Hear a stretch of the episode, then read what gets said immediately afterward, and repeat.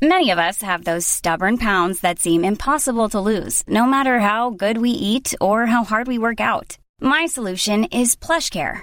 PlushCare is a leading telehealth provider with doctors who are there for you day and night to partner with you in your weight loss journey. They can prescribe FDA-approved weight loss medications like Wagovi and Zepbound for those who qualify. Plus, they accept most insurance plans. To get started, visit plushcare.com slash weight loss. That's plushcare.com slash weight loss. Hey, it's Ryan Reynolds, and I'm here with Keith, co-star of my upcoming film, If, only in theaters May 17th. Do you want to tell people the big news?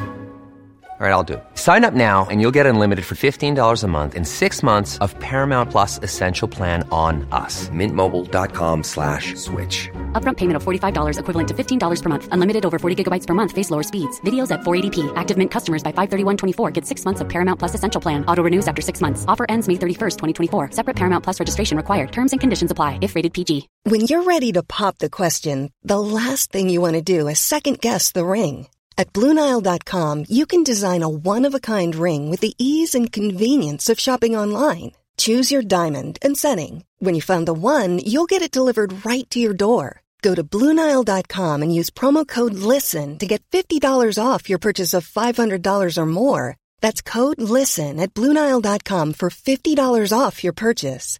Bluenile.com code LISTEN. Hola, ¿cómo estás? Bienvenido a un episodio más de Medimexa Podcast. El día de hoy me encuentro aquí contigo para hablar de un tema muy muy importante, el cual se va a estar actualizando, bueno, se actualizó, la cual es la guía Gold, la guía Gold 2023 y vamos a estar hablando duro y tendido de, sobre de esto, pero te voy a estar dando los puntos más importantes de esta guía. Es una guía muy muy larga, en sí es una guía eh, pues extensa, como de 180 hojas más o menos, pero también te quiero comentar que hay una guía de bolsillo, entonces para este episodio yo utilicé la guía larga y también la guía de bolsillo. Y también vienen algo que son slide, slide set teaching, oh yeah, my fucking gosh. Y con esto pues también ayuda mucho para eh, si vas a dar algún tipo de clase o algo por el estilo. Entonces te quiero comentar que esto va a estar tratando sobre las guías Gold 2023 y si te interesa mándanos un mensajito para que la puedas tener si aún no la has checado. Entonces, sin más por el momento, nada más te quiero recordar que mi nombre es Oscar Cervantes de Medimexa y el día de hoy vamos a estar hablando de las guías Gold 2023 y también que nos puedas ayudar a compartir este video por si nos estás escuchando en YouTube o este podcast por si nos estás escuchando en cualquiera de las plataformas en podcast para que podamos llegar a más personitas, para que la puedas compartir con tus amigos residentes internos, con quien sea, con quien te encuentres, para que podamos seguir trabajando y para que esto nos ayude a pues seguir creciendo de tu lado. Vamos entonces a hablar de las guías Gold 2023. Las guías Gold 2023 es algo muy muy importante que tenemos que considerar porque la, eh, el EPOC es una enfermedad pues que se va a estar desarrollando en prácticamente todo el mundo. Sin embargo, ha cobrado una pues relevancia sumamente importante principalmente en México. Y no me refiero a que no haya existido anteriormente en México, sino que pues ha aumentado con el uso de múltiples cosas, como lo es el vape, como lo es el, el fumar, como lo es muchas otras entidades, como lo es la contaminación, lo cual marcan en la guía EPOC o en la guía Gold 2023. ¿Qué es el EPOC? El EPOC es una progresión de la limitación del flujo aéreo con síntomas respiratorios persistentes en donde se va a estar debiendo a anomalías en las vías respiratorias por agentes nocivos. Y tenemos que considerar que agentes nocivos van a ser desde el vape, desde el tabaco, desde la contaminación y que aparte si nosotros ya tenemos unas ya tenemos anomalías en las vías respiratorias desde niños, por ejemplo, que no lo sabíamos o que ya tenemos factores genéticos que juegan en nuestra contra, pues va a ser pues aún mayor el riesgo de generar la enfermedad pulmonar obstructiva crónica. Antes de comenzar con ello, debemos de empezar a definir ciertos conceptos, como lo que es el concepto pues ya antiguo de bronquitis crónica, lo cual se define como una tos productiva en más de tres meses en dos años consecutivos, y también como lo es el enfisema, que es este proceso en donde vamos a tener un agrandamiento anormal de los espacios aéreos distales y que este agrandamiento anormal va a llevar posteriormente a la destrucción de los mismos. El enfisema se va a dividir en dos, principalmente el enfisema centroacinar y el enfisema panacinar. El centro va a estar en los lóbulos superiores en los fumadores y el panacinar en los lóbulos inferiores de manera uniforme. También un punto importante es conocer por qué baja la BEF1. La BEF1 va a estar bajando porque tenemos un proceso, un periodo de inflamación crónica en donde van a estar incrementándose macrófagos, y a esto se le va a estar sumando un desequilibrio de las enzimas proteolíticas y de estrés oxidativo. Si a esto le sumamos que tenemos a nivel de las vías aéreas centrales un aumento de las glándulas secretoras y a nivel de las vías aéreas periféricas una inflamación de los bronquios, esto va a aumentar el colágeno y por ende el tejido de cicatricial. Entonces, si nosotros tenemos esto, vamos a tener una obstrucción permanente, lo cual nos va a llevar a cabo que tengamos posteriormente una destrucción del parénquima y finalmente el enfisema en muchos de los casos. También es importante conocer ciertos términos que eh, pues van a estar eh, plasmando en estas guías EPOC 2023 principalmente en cuanto a estadísticas. Se dice en estas guías que alrededor de 3 millones de muertes anuales en todo el mundo se van a estar encontrando aproximadamente para el año 2060 y en los siguientes 20 años se estima un costo altísimo desde 40 billones billones de dólares por año. Estos son cifras muy muy grandes que tal vez pues no podemos ni mencionar, pero también están acuñando un término nuevo en esta guía que se llama el término es el término Jet Omics, el cual va a ser una interacción dinámica entre el ambiente y la genética, que era lo que te decía anteriormente, ¿no? Si nosotros tenemos una genética que nos predisponga a generar EPOC y aparte el ambiente no es favorable con nosotros, vamos a tener una mayor probabilidad de estar generando esto. También es muy importante antes de entrar de lleno con la terminología que van a estar eh, utilizando en esta ocasión, un, bueno, más bien dos términos de relevancia que van a ser el fenómeno de Bohr y el fenómeno de Haldane o Haldane. Y con esto especialmente quiero referenciarlo a uno de mis R3, entonces que siempre me hacía burla con esto del fenómeno de Haldane. Entonces vamos a explicar rapidísimo cuáles son estos dos fenómenos y cuál es la importancia de entenderlos ante un episodio de enfermedad pulmonar obstructiva crónica. Entonces, entonces, el fenómeno de Haldane o el efecto de Haldane y el efecto de Bohr son súper importantes para estar pues conociendo cómo es que actúa o cómo interacciona todo esto a nivel de los pulmones. Debemos de considerar que el efecto de Haldane va a hacer que el oxígeno se va a estar combinando de forma laxa e rever irreversible, más bien y de manera reversible, porque no es irreversible, de manera laxa y reversible con la porción hemo de la hemoglobina. Esto va a generar un aumento de la presión parcial y vamos a encontrar que la presión parcial de oxígeno va a ser elevada. Esto va a obligar al final a que la unión del oxígeno y de la hemoglobina se esté llevando a cabo y va a estar liberando al final dióxido de carbono. De manera contraria, el efecto de Bohr va a hacer que la concentración de dióxido de carbono va a ser muy alta, como en los tejidos periféricos. Entonces, si nosotros tenemos una concentración alta en los tejidos periféricos de dióxido de carbono vamos a tener una unión a dióxido de carbono en la hemoglobina y la afinidad por el oxígeno va a estar disminuyendo haciendo que este oxígeno termine por liberarse. Prácticamente esos dos va a ser el fenómeno de Bohr y el fenómeno de Haldane.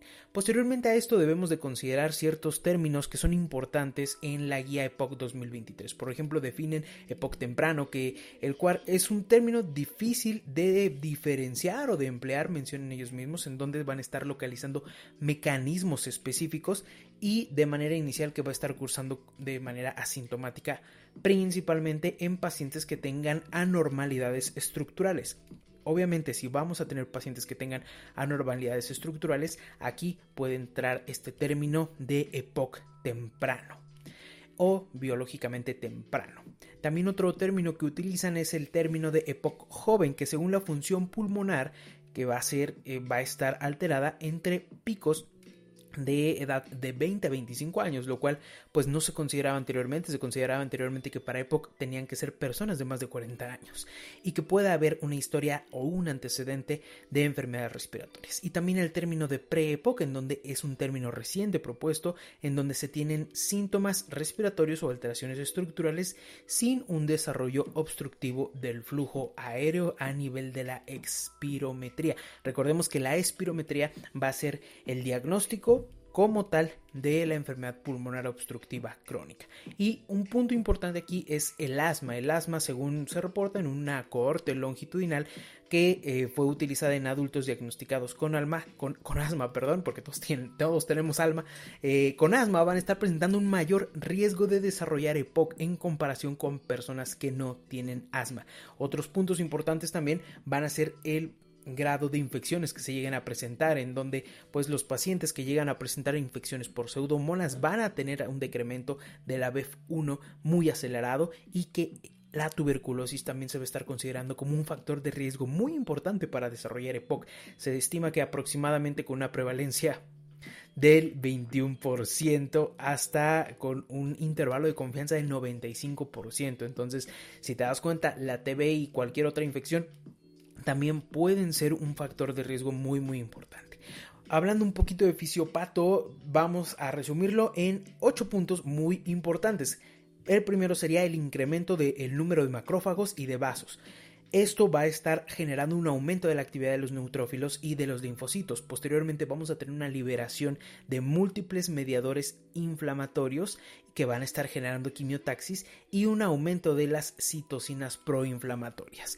Posteriormente, esto va a estar aunado a la generación de cambios estructurales por medio de factores de crecimiento y un proceso inflamatorio que va a estar persistiendo aún así que el paciente deje de fumar. Sin embargo, dejar de fumar es algo de los puntos más importantes que va a estar trabajando sobre el EPOC.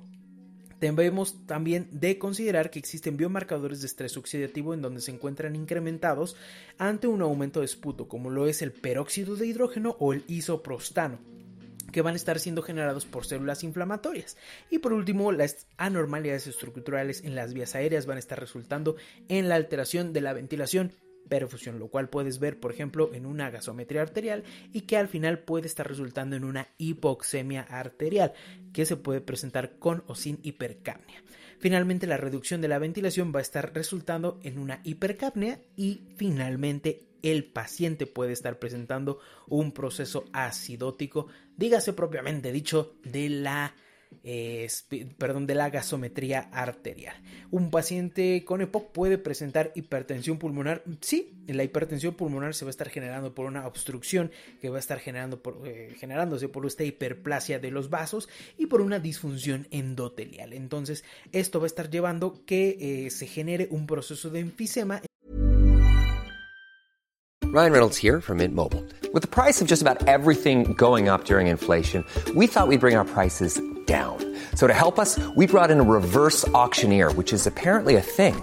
Mint Mobile unlimited premium wireless. Ready to get 30, 30, bit to get 30, bit to get 20, 20, 20, bit to get 20, 20, bit to get 15, 15, 15, 15 just 15 bucks a month. So, Give it a try at mintmobile.com/switch. slash $45 up front for 3 months plus taxes and fees. Promo for new customers for limited time. Unlimited more than 40 gigabytes per month slows. Full terms at mintmobile.com. Quality sleep is essential. That's why the Sleep Number Smart Bed is designed for your ever-evolving sleep needs. Need a bed that's firmer or softer on either side? Helps you sleep at a comfortable temperature? Sleep Number Smart Beds let you individualize your comfort so you sleep better together. JD Power ranks Sleep Number number 1 in customer satisfaction with mattresses purchased in-store. And now, save 50% on the Sleep Number limited edition Smart Bed for a limited time. For JD Power 2023 award information, visit jdpower.com/awards. Only at a Sleep Number store or sleepnumber.com. Donde vamos a tener esta destrucción del parénquima y posteriormente vamos a tener un proceso de hipertensión pulmonar en donde se va a estar generando hipertrofia del ventrículo derecho con una posterior falla cardíaca que se va a estar derivando o que se va a estar conociendo como un cor pulmonales. Súper importante estar entendiendo esto. Finalmente, la taxonomía o la clasificación del EPOC ¿cómo se va a estar considerando? Pues prácticamente lo vamos a estar considerando como un EPOC genéticamente determinado, que sería la deficiencia de la alfa-1 antitripsina, por si te lo llegan a preguntar, un EPOC por anormalidades pulmonares, en donde tenemos eventos tempranos, principalmente en pacientes pues prematuros o que tienen alteraciones pulmonares eh, que son muy jóvenes en un EPOC en un en un EPOC en un EPOC aquí me imaginé el CHEMS en un EPOC ambiental por ejemplo por humo de cigarro por exposición a biomasa o por hasta el vape por favor no vapen este por cannabis o por todo esto y un EPOC asociado también a infecciones como ya lo mencioné antes como el TB por ejemplo un EPOC asociado a asma o de plano un EPOC que no sabemos ni por qué perras está ocurriendo Sería por un EPOC por causas desconocidas. Entonces, prácticamente yéndonos a la etiología, vamos a ver que el humo de tabaco es el principal factor desencadenante y que va a estar generando un declive anual del BEF1 en donde cerca del 50% de los grandes fumadores van a estar generando EPOC. También la contaminación atmosférica que es muy común desafortunadamente más en esta ciudad, en Ciudad de México, en espacios cerrados, va a ser muy, muy también eh, común desde hace años. Por ejemplo, en espacios cerrados me refiero a pues las mamás, las abuelitas que cocinan con leña, en donde se queman combustibles para cocinar, principalmente va a estar afectando, mencionan las días tanto del 2022 como del 2023, principalmente a mujeres. Sin embargo, la contaminación atmosférica, pues al final nos afecta a todos. Si a esto le sumamos, por ejemplo, pues predisposición genética, le sumamos que, que tuvimos algún problema al nacimiento, por ejemplo, pulmonar, le sumamos que fumamos o que vapeamos o que le damos al cannabis y aparte le sumamos que vivimos en una ciudad contaminada, es muy seguro que vamos a desarrollar esta enfermedad. Finalmente, pues la genética que sería la deficiencia de la alfa 1 antitripsina o que también podemos tener, ah, bueno, podemos llegar a tener mutaciones a nivel del gen de la serpidina 1. Y pues finalmente las exposiciones ocupacionales que van a jugar un punto importante, por ejemplo, los humos industriales en estos pacientes cuál va a ser la clínica de estos pacientes. La clínica se va a estar eh, pues prácticamente presentando de manera leve y severa y también en un predominio ya sea de enfisema o de bronquitis. Sin embargo, la guía 2023 lo que hace muchísimo énfasis son en las exacerbaciones que van a estar presentando los pacientes y en las exacerbaciones que van a estar determinadas por el nivel de disnea, principalmente es la disnea, la tos que se va a estar presentando, el aumento de la tos y el aumento de la purulencia del esputo. También se pueden encontrar algunas otras alteraciones como sibilancias, por ejemplo, pero esas van a ser las tres claves importantes para la exacerbación aguda, obviamente, pues cualquier exacerbación va a ser aguda del EPOC y va a ser un punto importante que en donde va a estar recayendo todo esto.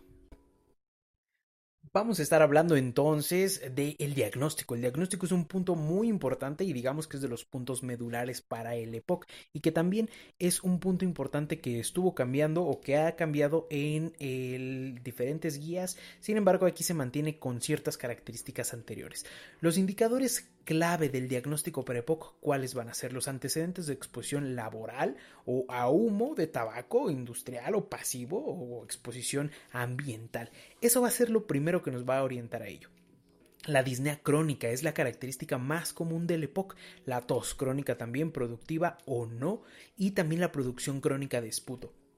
También se va a estar encontrando en pacientes que lleguen a tener infecciones de vías respiratorias bajas, recurrentes y pues la guía 2022 comentaba que eh, lo debemos estar considerando siempre en pacientes de más de 35 o 40 años con tabaquismo. Sin embargo, con los términos que te dije anteriormente, pues ya podemos pensar en que no nada más se piense en pacientes de esta edad, sino que puede estar comenzando no como tal como EPOC propiamente dicho, pero ya puede estarse derivando como un EPOC joven en los años previos a esto. Siempre, siempre, siempre se va a estar documentando por medio de un estudio de espirometría. La espirometría va a estar jugando un papel importante y en este caso debemos de estar conociendo que el diagnóstico establecido va a ser por medio de los siguientes factores, del BEF1 y del CBF, en donde estos van a ser menos de 0.7 o bien que el BEF1 sea de menos del 80% para el precho, para la edad. Sin embargo, nos vamos a quedar con que la relación entre el BF1 y el CBF va a ser menor al 0.7%. Y esto siempre debemos de estarlo considerando posteriormente a una prueba de post broncodilatación, lo cual va a estar confirmando la limitación del flujo aéreo. Hablando un poquito más a fondo de la clínica que ya habíamos tocado anteriormente, vamos a estar pues eh, basándonos principalmente en la disnea crónica, que es la característica más común del EPOC, también la tos con esputo que se va a estar presentando hasta en 30% de los pacientes, se va a estar considerando como de los primeros síntomas y que esto también va a ser como un ataque de tos que puede estar incrementando de manera rápida algún tipo de exacerbación. La definición clínica para el médico se va a estar basando en una obstrucción funcional del aire, en donde los síntomas aunados eh, que ya mencioné anteriormente van a ser la clave para estar pensando en EPOC, pero siempre para estar confirmando la enfermedad debemos de estarnos basando siempre, siempre, siempre en la espirometría, lo cual va a estar generando este modelo obstructivo posteriormente a que se le está brindando al paciente la prueba con broncodilatador. También pueden existir algunas otras causas de la tos, por ejemplo, se pueden dividir o la guía los divide en intratorácica y en extratorácica, en donde por nada más mencionar un par, intratorácica sería asma o probablemente bronquiectasias o TB, por ejemplo, y extratorácica pueden ser, por ejemplo, rinitis alérgica crónica. También hacen mención mucho de las infecciones recurrentes, como van a ser las la presencia que nos pueden estar ayudando a pensar, pues tanto de sibilancias también o de fatiga. Estos dos que te acabo de mencionar son eh, pues síntomas que se pueden encontrar eh, pues aunados a los principales síntomas que te dije anteriormente. Y también siempre, siempre, nunca dejar de lado el preguntar el antecedente de exposición a biomasa, qué tanto fumó, si estuvo en contacto con tabaquismo pasivo es un punto muy importante.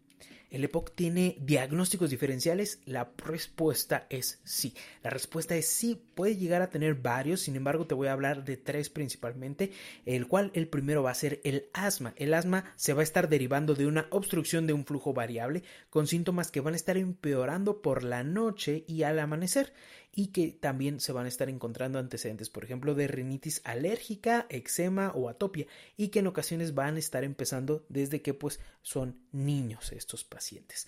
La falla cardíaca es otro de ellos en donde vamos a tener una falla cardíaca congestiva, pero aquí lo vamos a estar asociando a edema de miembros inferiores, por ejemplo, con datos de dilatación del ventrículo izquierdo a nivel del electrocardiograma, con cardiomegalia en una, en una radiografía de tórax o bien con plétora yugular además de antecedentes de algún tipo de lesión cardíaca, de infarto o algo por el estilo, o de hipertensión.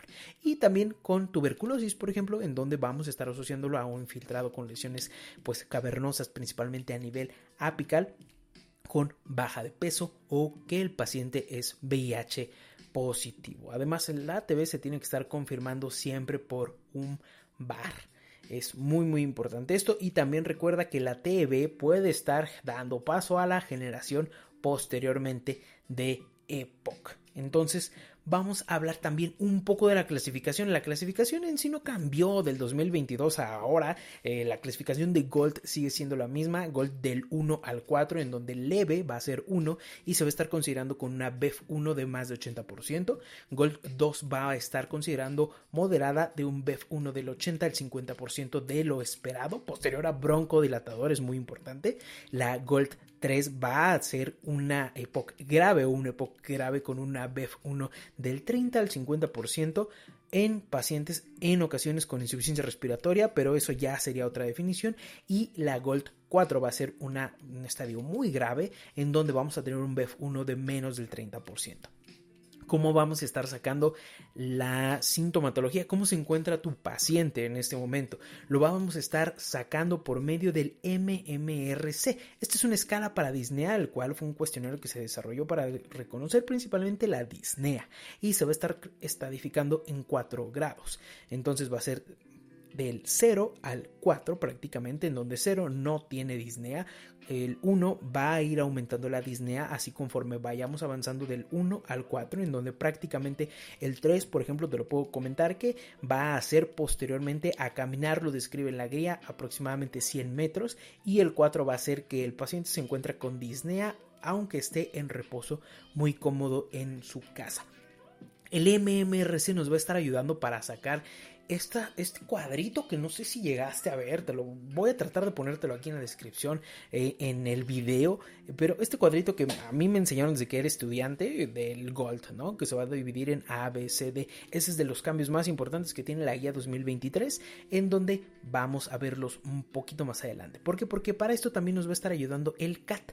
El CAT va a ser un cuestionario de 8 ítems, el cual va a estar dándonos un rango desde el 0 al 40%. El punto de corte significativo va a ser por arriba de 10 y nos va a estar identificando los síntomas con los que vive el paciente cada día, que pueden ser tos, cómo se siente, el dolor de, pecho, por ejemplo, si se fatiga mucho al caminar y, eh, por ejemplo, si se escucha con sibilancias, si se escucha con sibilancias y si esto le altera por la noche, son por, por poner eh, el ejemplo de alguno de estos puntos. Entonces, importantísimo, el CAT va a estar evaluando de 0 a 40 y el punto de corte es por arriba de 10.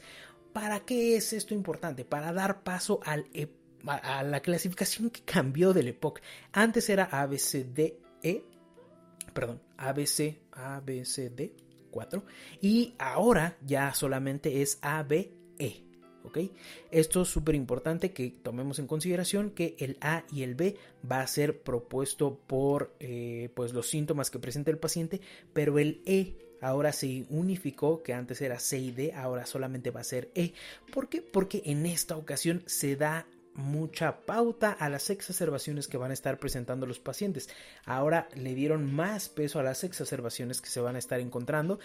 Esta escala que te comentó, pues prácticamente la, la Gold la propuso desde el 2011, en donde se estuvo tomando en cuenta tanto las exacerbaciones, tanto las hospitalizaciones, así como el MMRC y el CAT. Y en este caso, pues se va a estar proponiendo este cambio para darle mayor relevancia a las exacerbaciones. Entonces, si nosotros nos ponemos en el lado de las Y, o sea, si estás escuchando el podcast para que te quede un poquito más claro, recuerda que tenemos un este cuadro, pero si nosotros nos ponemos del lado de las Y, vamos a poner en este caso el antecedente de exacerbaciones, más de dos exacerbaciones o más de una hospitalización eso ya es de entrada la clasificación E. El paciente va a estar en un panel E. Si el paciente tiene de 0 a una exacerbación moderada, pero nunca o no requirió hospitalización, llegó a urgencia, se trató ahí y se fue, va a estar cayendo en un panel AB. ¿Ok? Eso en el en el ángulo o en las abscisas de las Y. Si nosotros lo ponemos en las, abscisas de las X por debajo, aquí es en donde vamos a estar viendo la calidad de vida o los síntomas del paciente, en donde vamos a estar considerando el MMRC que vaya de 0 a 1 o que tengamos o que tenga el paciente un CAT de menos de 10 va a ser A. Entonces, A va a ser menos de 10, un CAT y el MMRC de 0 a 1 con menos de una exacerbación o que no ha tenido hospitalizaciones. Y B va a ser prácticamente eh, que también no tenga hospitalizaciones ni exacerbaciones, pero que tenga un MMRC de más de 2 o un CAT de más de 10 puntos. Es así como vamos a estar clasificándolo el panel. Y esto es muy importante para estar dando pie a cómo se va a iniciar el tratamiento en un paciente con EPOC y cuáles van a ser los fármacos que se van a estar indicando de ello. Vamos a hablar de ello en otro episodio para estar hablando específicamente ya sea de el tratamiento y específicamente vamos a estar hablando de los eh, de las exacerbaciones que hacen tanto énfasis en este cuestión. Entonces, ya nada más para terminar, me quiero, te quiero platicar de algo que sí, seguramente con eso te van a atorar. Eh, una radiografía de tórax. Una radiografía de tórax es como un vasito de agua no se le debe de negar a nadie. Entonces, dirían acá mis, compañeros de la resi, ¿no? Eh, una radiografía de tórax es como un vaso de agua, no se le ayuda, o pero más bien no se le niega a nadie, más bien. Pero en este caso no nos va a ayudar a dar el diagnóstico, pero sí nos puede ayudar tanto a identificar algún otro diagnóstico diferencial, por ejemplo, la falla aguda o la falla cardíaca crónica, así como ver cuáles son los cambios que se van a estar asociando en el época en la radiografía, que pueden ser que el diafragma se encuentre aplanado, tener aumento en el espacio retroesternal, que el paciente llegue a presentar bronquiectasias, que llegue a presentar costillas horizontalizadas o un aumento de la trama broncoalveolar. Asimismo, esta hiperlucidez pulmonar. voy a tratar de dejarte una radiografía clásica de un paciente real con EPOC en la descripción o más bien en el video para que lo puedas ir a checar ahí por si nunca has visto una o por si quieres ver y reforzar esa información te des una vueltita por el canal de YouTube.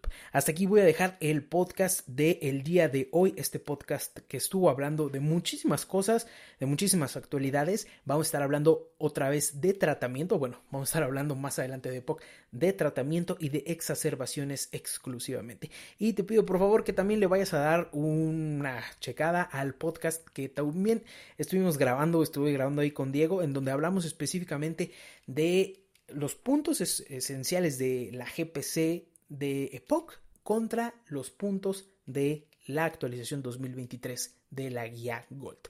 Entonces, hasta aquí vamos a dejar este episodio. Espero que te encuentres muy bien. Te mando un fuerte abrazo, un gran saludo y nos estamos escuchando en la siguiente emisión del podcast. Mi nombre es Oscar Cervantes. Adiós.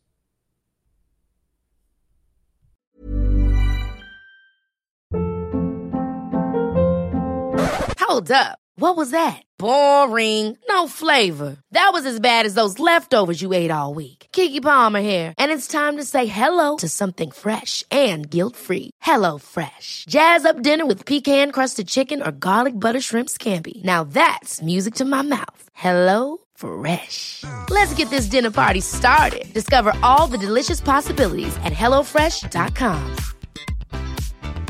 Mom deserves the best, and there's no better place to shop for Mother's Day than Whole Foods Market. They're your destination for unbeatable savings, from premium gifts to show-stopping flowers and irresistible desserts. Start by saving 33% with Prime on all body care and candles. Then get a 15-stem bunch of tulips for just $9.99 each with Prime. Round out Mom's menu with festive rosé, irresistible berry chantilly cake, and more special treats. Come celebrate Mother's Day at Whole Foods Market. Want to get a chiseled look in the jawline? Sculpt and shape your jawline with added volume from Juvederm Volux XC. Juvederm Volux XC is an injectable gel specifically designed to be robust enough to improve moderate to severe loss of jawline definition. And it is the first and only hyaluronic acid filler approved for the jawline. Add volume to your jawline for a chiseled look with Juvederm Volux XC. For important safety information and to find a licensed specialist, visit juvederm.com.